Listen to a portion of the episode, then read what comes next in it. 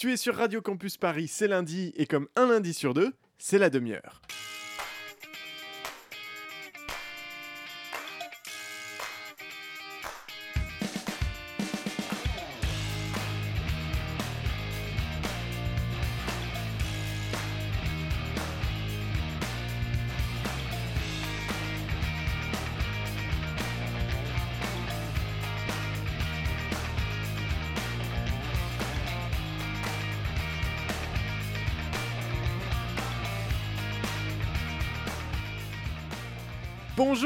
Bonjour, bonjour, auditrice avide de connaissances, d'informations pertinentes dispensées sur un ton plus bigarré que la nouvelle collection des Iguales.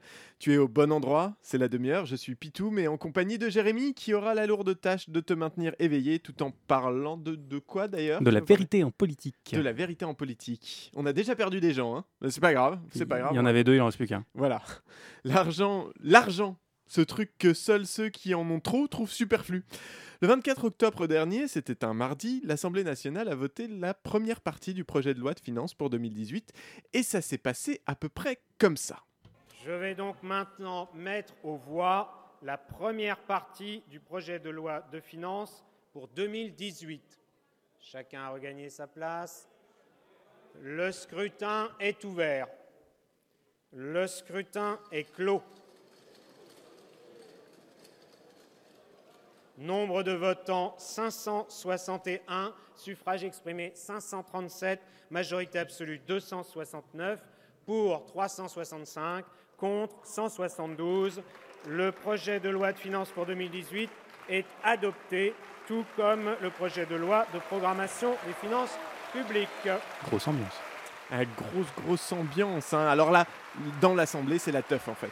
Euh, tu le vois pas parce que c'est la radio, mais t'as une standing ovation, des high five un peu maladroits d'une Babtou qui se sent plus pissée, des députés de la République En Marche qui se félicitent visiblement de passer de gourée de boutons, hein, parce que ben. Bah non, globalement, il y avait quand même peu de chances que le conglomérat, conglomérat apathique que forment les suppos-macronistes se rebelle tout à coup. hein. Déjà qu'ils n'ont pas le droit de proposer des amendements ou signer ceux des autres, sans quoi ils se font éjecter du groupe. euh. Non, c'est une nouvelle forme de liberté, assez novatrice, assez complexe, mais qui permet de la rendre beaucoup plus efficace. C'est une liberté où on ne te laisse pas le choix. C'est un concept que la République En Marche a racheté auprès d'Al-Sisi, mais on reviendra là-dessus. Qu'est-ce qui pousse donc ces constipés singulièrement plus que pédants, aussi appelés CSP+, à s'agiter ainsi en clapant dans leurs mains comme un électeur FN à un spectacle de Patrick Sébastien? Il en émane une volonté collective de transformer le pays. Une volonté au cœur du projet présidentiel qui a rythmé nos campagnes sur le terrain. Et ces textes, aujourd'hui, projet de finances et, pro- et trajectoire pluriannuelle, en traduisent les engagements forts.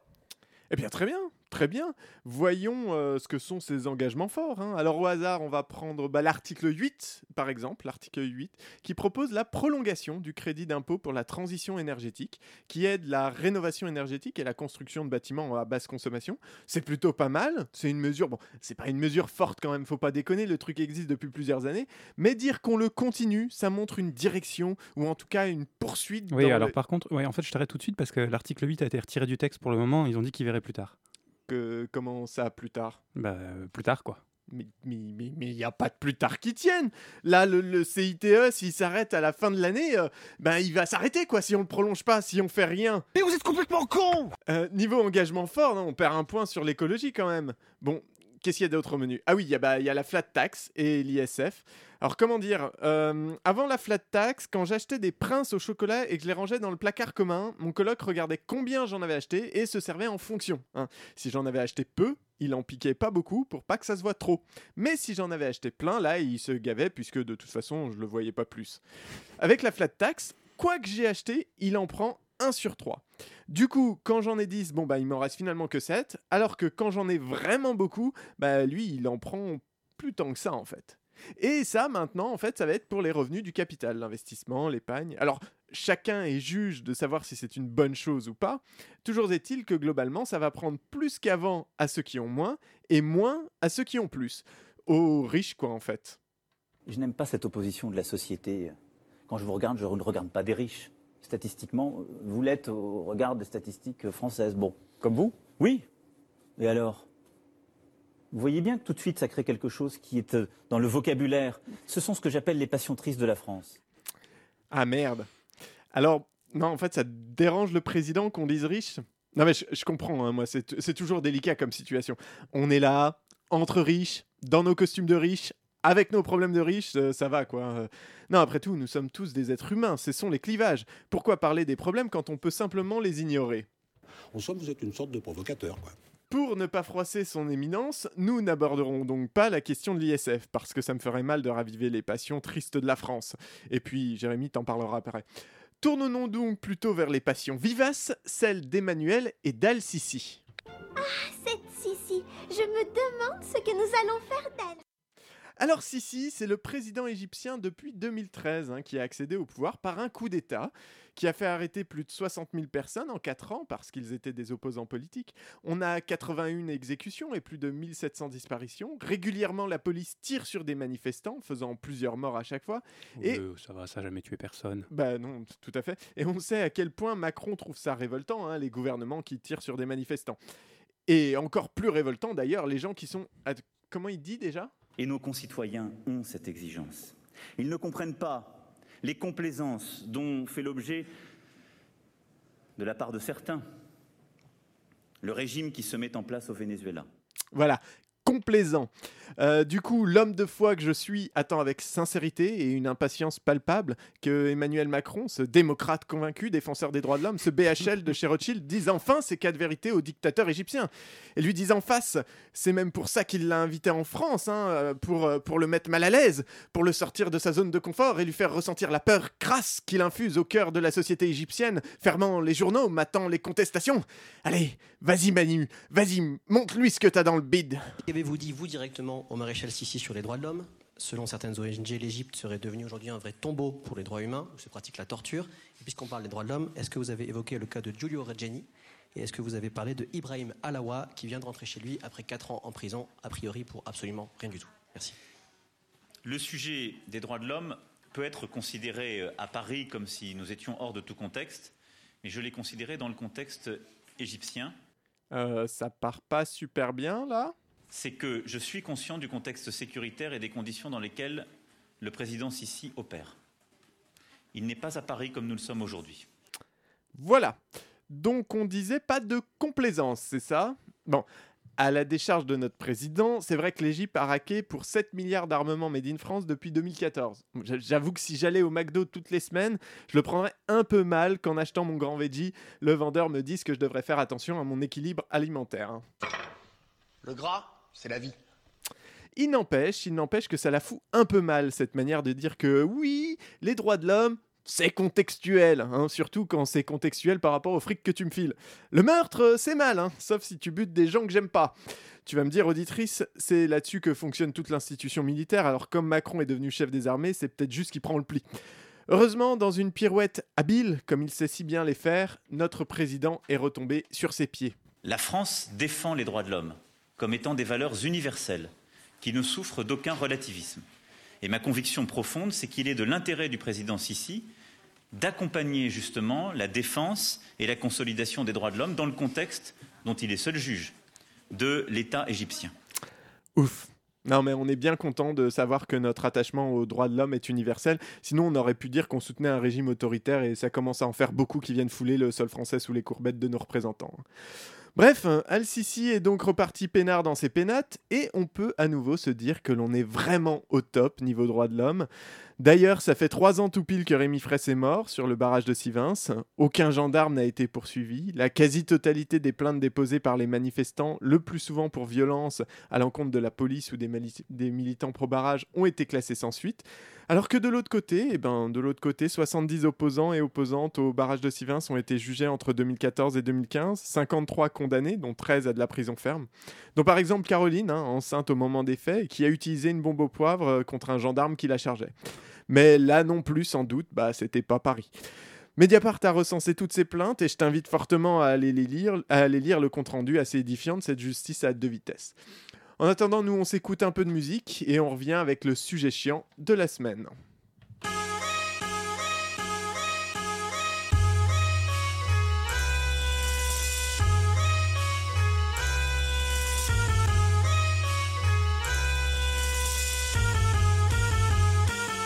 Il est injuste que les briquets puissent servir à décapsuler les bouteilles de bière alors que les décapsuleurs ne pourront jamais allumer de cigarettes.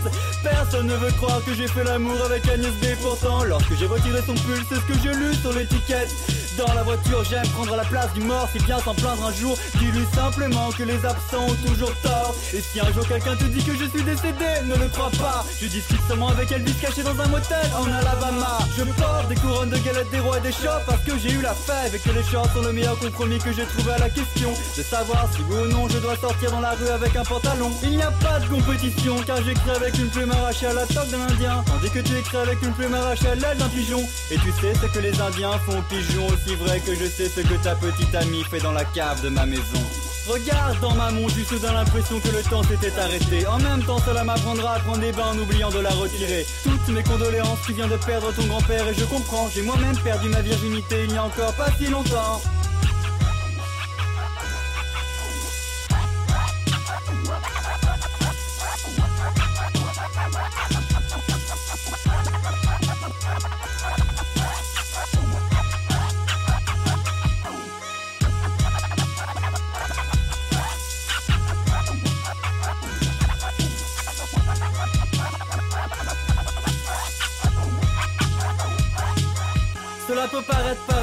Mais il faut absolument faire semblant d'être indifférent charme d'une femme si l'on veut se faire aimer d'elle. Je lui ai dit pars-toi avec ton gros boule. Pourtant, elle n'a pas eu l'air de comprendre que c'était ma manière de lui déclarer qu'elle était belle. Si tu aimerais changer la face du monde, c'est louable, mais cela me fait peur. Imagine que tu le rates et qu'il ait le même nez que Michael Jackson. J'en ai assez d'aller dans des soirées pour me reconnaître, il n'y a personne. À croire que tous les gens que je vois possèdent une Harley Davidson. Je fus surpris lorsqu'elle se saisit de mon pénis pour se pénétrer. Alors que moi, pour 30 euros, j'espérais quand même avoir l'amour. Fuck le j'ai remarqué qu'à la fin de leur vie, les pauvres meurent toujours. Tu rigoles, mais c'est tout seulement ce que c'est que de mendier le ventre vide en sachant que ce soir encore tu dormiras dans la rue. Moi non plus. Ici, les chances de réussite sont étroites comme les vagins de ces putes que nous baisions dans les bordels en 67 à Saigon. Pris dans une embuscade, j'ai fermé les yeux de Steve en lui promettant qu'il la reverrait sa petite cabane au bord du lac dans l'Oregon. Je passe du coq à l'âne comme dans une partouze à la ferme. J'avoue être angoissé car j'ai égaré mon sperme. Imagine qu'il rencontre un ovule et revienne me voir transformé en enfant. Il m'appellerait papa, je lui dirais va-t'en.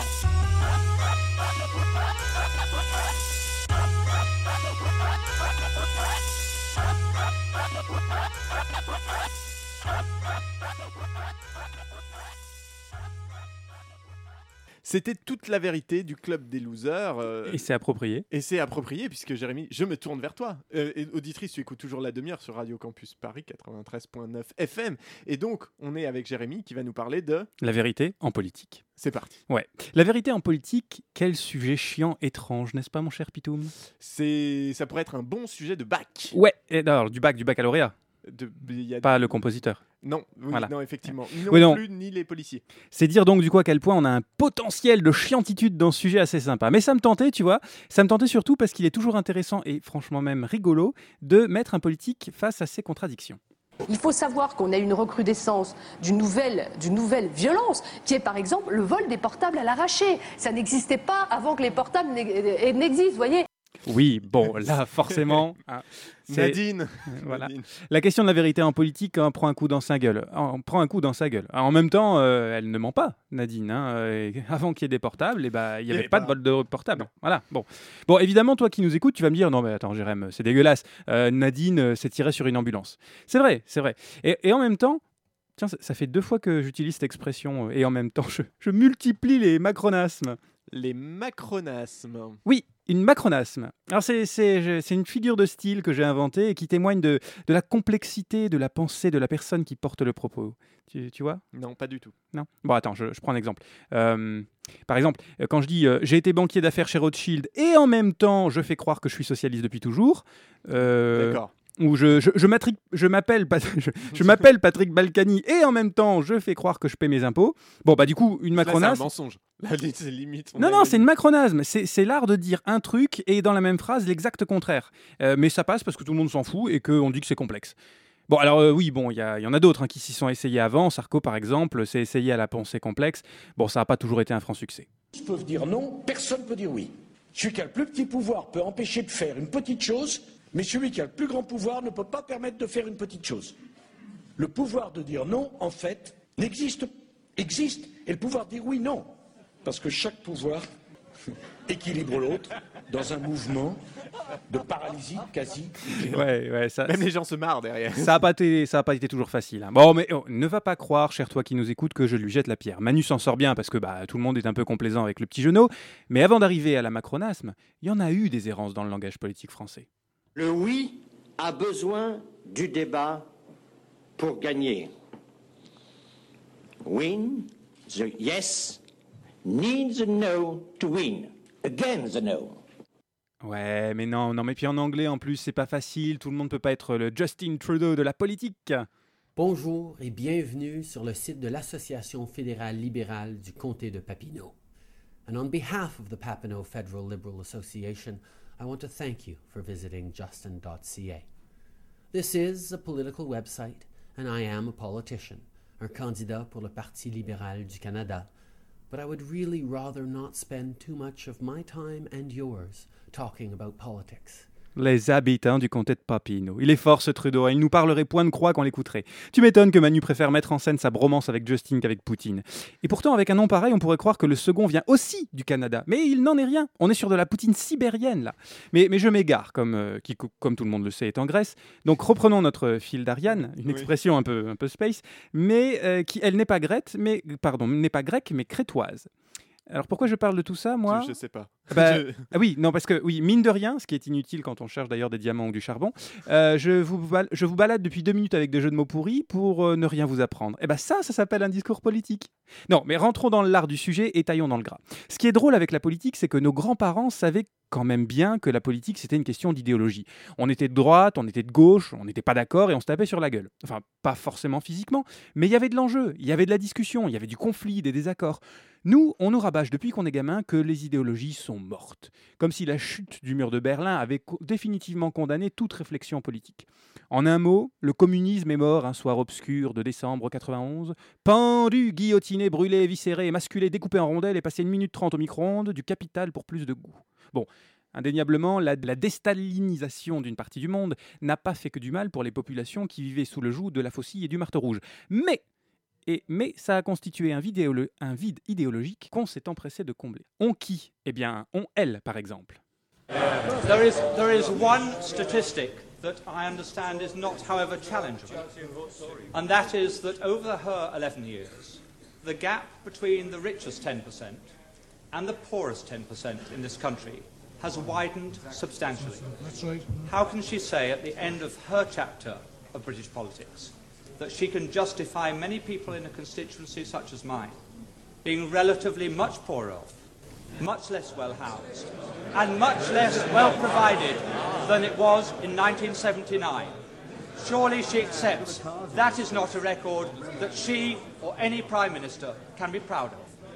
Mr. Speaker, all levels of income are better off than they were in 1979. But what the honourable member is saying is that he rather the poor were poorer, provided the rich were less rich.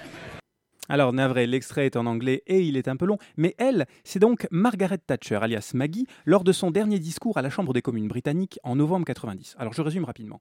Un député de l'opposition lui dit qu'il y a une chose dont elle n'a pas vraiment à être fière. Entre 75 et 90, l'écart entre les 10% les plus pauvres et les 10% les plus riches s'est élargi, et les inégalités se sont donc accrues.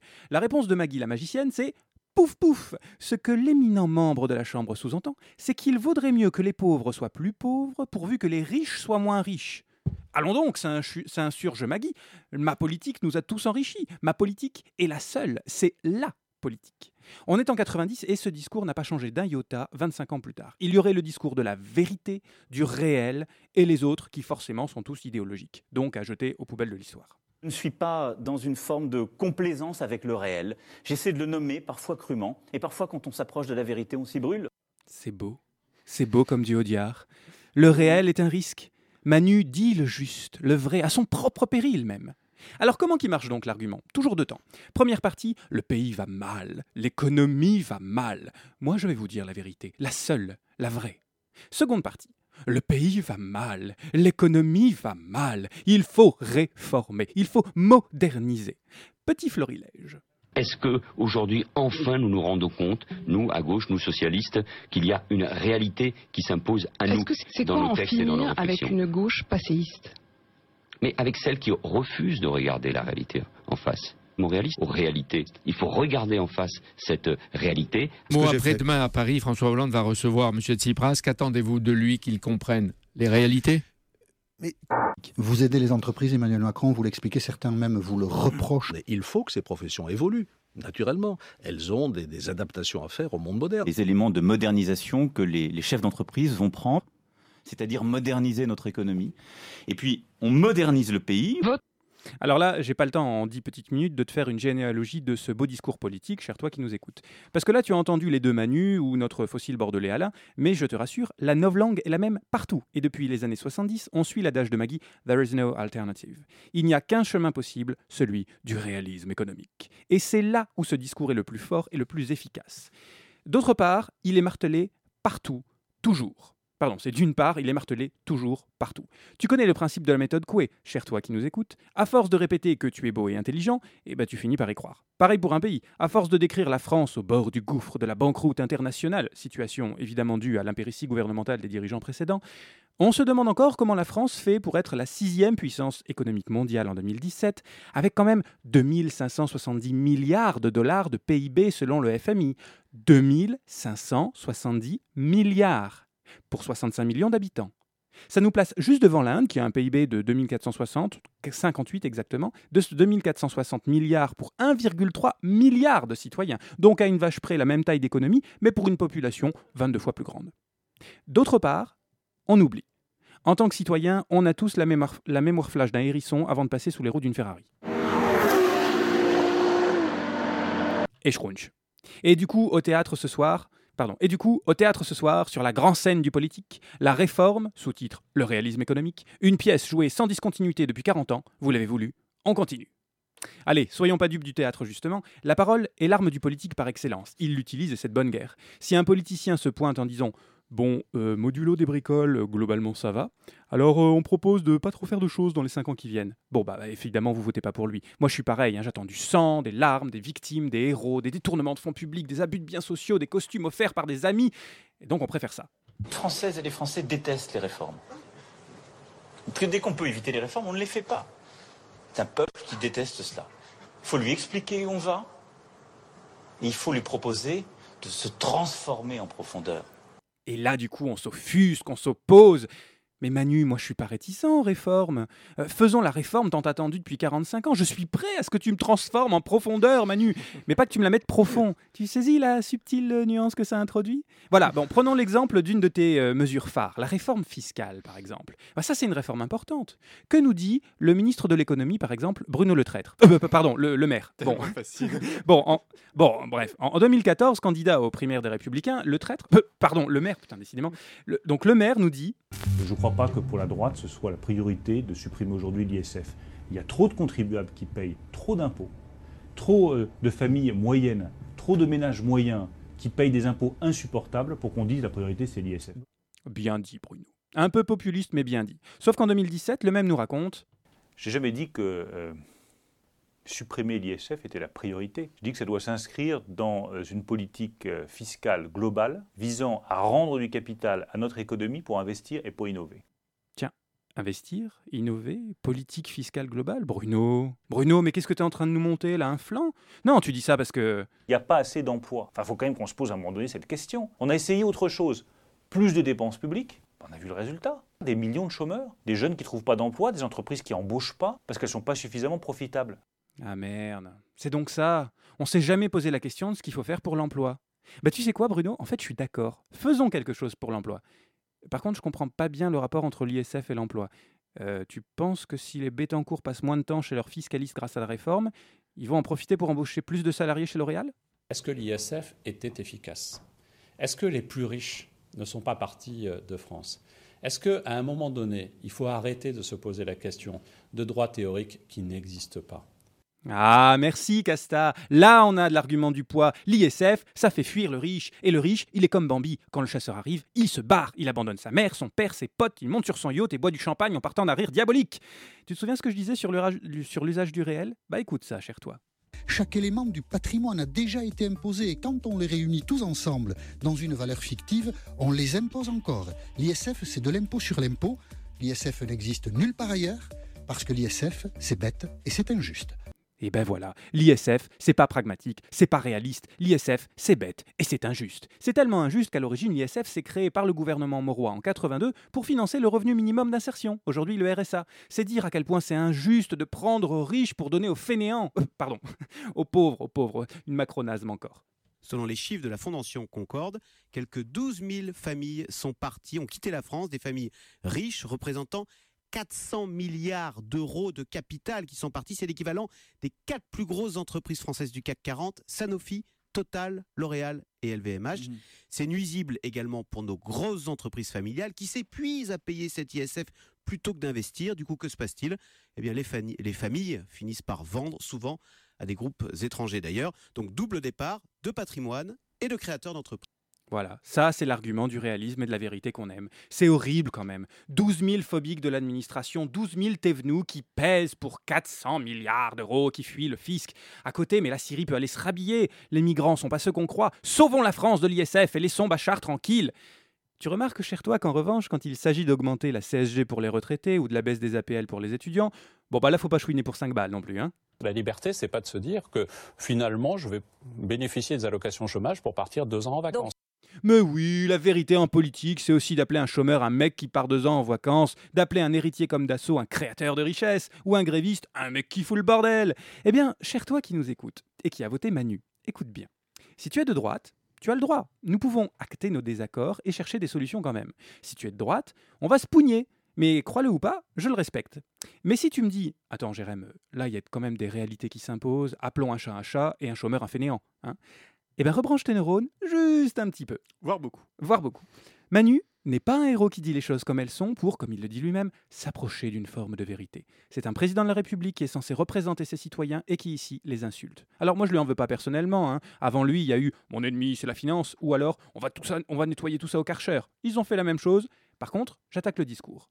Quand on nous dit il faut optimiser les flux, rationaliser le marché du travail, quand on parle de gouvernance au lieu de parler de gouvernement, on fait comme s'il existait des lois aussi universelles que celles de la gravité. Et c'est du foutage de tronche. De Parce- gueule même. Je suis resté poli. Moi pas. Parce que appeler un chômeur un fainéant ou une cotisation sociale une charge sociale pour les employeurs, c'est transformer la politique en catégorie morale. Donc c'est faire comme si on ne discutait plus avec des opposants politiques légitimes, mais qu'on condamnait des méchants. C'est faire comme si la politique n'existait plus ou qu'elle était impuissante. D'ailleurs, Donc la droite, c'est une famille politique française pour laquelle le plus important, c'est sans doute la liberté. Et la gauche, c'est une famille politique française, qui a son histoire aussi, pour laquelle le plus important, c'est sans doute l'égalité. Que les gens aient les mêmes droits, tu vois. Là, c'est que les gens soient libres. Il y en a qui vont réussir, d'autres non. Tant pis. Là, c'est que les gens soient égaux, mais ils ne sont pas forcément libres. Voilà, puis on le sait maintenant, on a transcendé le vieux monde, hein, la gauche, la droite, tout ça, tous ces vieux trucs dont on n'a plus besoin, parce qu'au final, la liberté, bah, euh, c'est bien, et euh, l'égalité, bah aussi, c'est bien. Donc euh, un peu des deux, c'est super, non On fait du. top. Ouais, c'est hein? C'est top. C'est top. shampoing. Voilà, on va faire exactement, on va faire les deux en même temps. En même temps, la série des lois antiterroristes, dont on a déjà d'ailleurs pas mal parlé dans cette émission, ça, ça aide la liberté? La réforme de l'ISF, ça aide l'égalité? Réduire les grévistes à des casseurs, ça aide la fraternité? Alors, bien sûr, je t'entends penser, cher toi, tu te dis, ouais, euh, t'es gentil avec tes principes, mais il fait ce qu'il peut, le Manu. Eh ben non, Manu ne fait pas ce qu'il peut. Manu fait des choix politiques de droite, et tout ce que je veux, c'est qu'il les assume comme tels. L'ISF, on le, présente comme une opportunité pour les riches d'investir. Mais sérieusement, qui se dit, tiens, je paie moins d'ISF cette année, je vais réinvestir dans une PME française Même Meurice a du mal à en trouver des comme ça. Bon, si on le réduit et si on a l'espoir que les gens, dans une espèce de moment dynamique, ouvrent leur euh, portefeuille d'actions, de PEA, de machin à des entreprises, je suis d'accord. Vous pensez que ça va avoir cet effet-là? J'en sais rien parce que moi je le ferai pas. Voilà, d'autant qu'il existait déjà un dispositif appelé ISF PME qui permettait déjà de réduire une partie de son impôt en contrepartie d'un investissement dans les PME nationales. Donc, on a déjà un truc qui existe, mais on décide de le supprimer et l'État va se priver de 32 milliards de recettes sur 5 ans. Pas d'inquiétude, on va remettre les chômeurs au travail. Et la flat tax dont Pitoum a parlé tout à l'heure, euh, officiellement c'est pour taxer davantage le travail que le capital. Bon bah concrètement ça implique quoi? Ça implique que Bernard Arnault, première fortune de France, sera imposé à 12,8%, quand un ouvrier qui gagne 1368 euros mensuels sera taxé à 14%. Mais ça c'est pour la fraternité, on vous dit. Eh ben, la vérité, la voilà. La vérité, c'est qu'au nom du bien commun, on fait un cadeau à 12 000 familles qui savent très bien défendre leurs intérêts quand il le faut. La vérité, c'est que d'après le FMI, le FMI, hein, je rappelle, entre 84 et 2010, les 1% les plus riches ont capté 20% de la croissance en France. Mais on fait comme si ça n'existait pas. La vérité, c'est que peut-être que la croissance profite à tous, mais elle profite à certains beaucoup plus qu'à d'autres, aggravant les inégalités dans la société. La vérité, c'est que quand certains laissent leur santé dans une ligne de production chez Renault ou dans un hangar chez Amazon pour un SMIC, d'autres ont des salaires à 6 ou 7 chiffres. Et que ça, toute la liberté du monde n'y peut rien, un hasard du tirage au sort de la naissance, tu- au hasard du tirage au sort de la naissance, tu hérites d'un monde merveilleux ou pourri, en très grande partie écrit par avance. Et voilà pourquoi la gauche est nécessaire. Pas pour les bons sentiments, mais parce qu'une démocratie ne peut fonctionner correctement que si l'écart entre les plus riches et les plus pauvres n'est pas démesuré. Si on cherche vraiment à pondérer les inégalités qui traversent la société. Le politique en démocratie, c'est l'endroit où on n'est pas d'accord, où on se prend la tête sur nos différences, mais où on essaie de construire quelque chose quand même, pour tous. À un moment, ça serait bien que nos politiques se souviennent de ce que ça veut dire la politique. Et c'est beaucoup demandé. C'était la demi-heure. Merci Jérémy. Merci. On a réalisé tout ça tout seul comme des grands. Et Ça se on voit. Ça se voit et on- ça s'entend. Et on espère que tu as appris plein de choses, auditrice. Et on te dit à dans 15 jours. En attendant, n'hésite pas à rester sur le 93.9 sur Radio Campus Paris et à venir. J'aimais la page La Demi-heure. Comme ça, tu auras probablement plein d'infos qu'on postera parce qu'on est comme ça. À très bientôt sur le 93.9.